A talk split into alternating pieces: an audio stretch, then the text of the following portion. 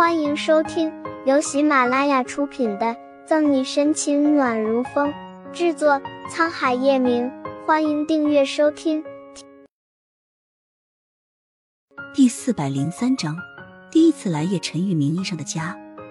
自从前次在医院把事情说开后，沈西就不知道如何面对宋毅。他不知道他一直以来都对自己有这样一份心思，可他注定是要辜负宋毅的。他的心不知不觉间已经在叶晨玉那里了。小溪，我们一起去吃顿饭吧。宋毅希冀的看着沈西，有点害怕他拒绝。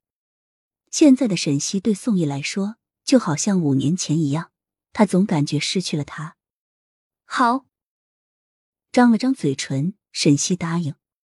二人走出警局，上了宋毅的车，刚关上车门，不远处便驶过来一辆卡宴。望着沈西上了宋毅的车，脸部线条紧绷的叶晨玉握着方向盘的手收紧，但没有再像前次一样追上去。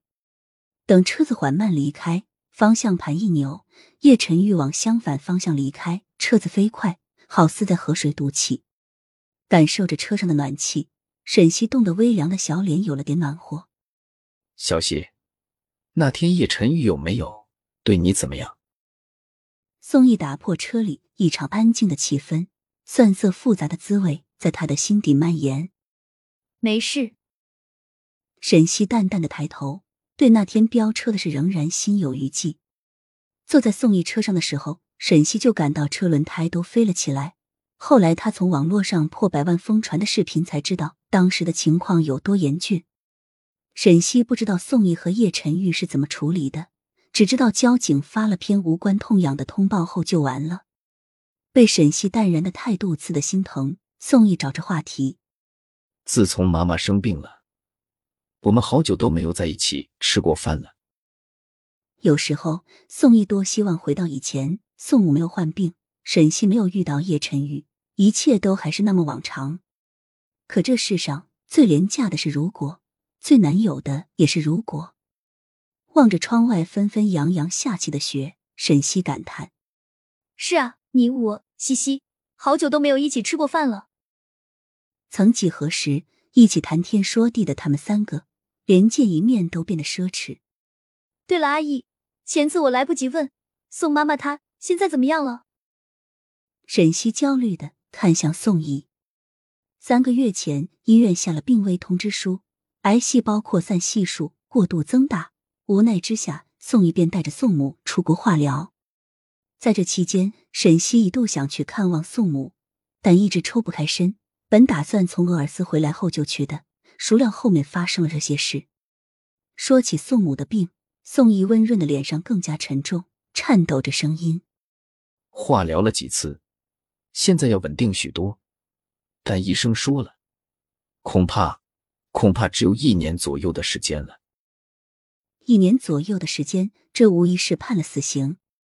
往事犹如昨日在目，沈西清晰的记得，当初宋母把他带回宋公馆的时候，也是这样一个雪夜。如今二十年恍然一过，他长大了，而那个慈爱如妈妈的女人却生病了。聊着宋母的病情，宋毅和沈西到了之前他们用餐的饭店，简单吃了饭，沈西婉拒宋毅送他回盛世庄园，自己站在路边等车。计程车没等到，沈西倒是等来一个意料之外的人。沈小姐，我们夫人请你走一趟。夫人看着面前管家样子的中年男人，沈西疑惑，再看他专属叶家的标志，瞬间明白他说的夫人是谁了。猜测到月璇找他可能是为了什么事，沈西仍然上了车。他想看看月璇想就这件事和他说什么。虽然忙于办案，但沈西还是从各大新闻媒体看见了左心言带着左新阳出境承认母子关系的新闻。再说了，警局本就有一个张八卦张琪，沈西从他那里也听到了不少版本传闻，只是不知道真假罢了。很快，沈西便被带到叶家别墅，这还是他第一次来叶晨玉名义上的家。沈小姐，请。管家贾玲做了一个请的姿势。在贾玲的带领下沈西走进叶家别墅心里啧啧惊叹杨楼的精致华丽。本集结束了不要走开精彩马上回来。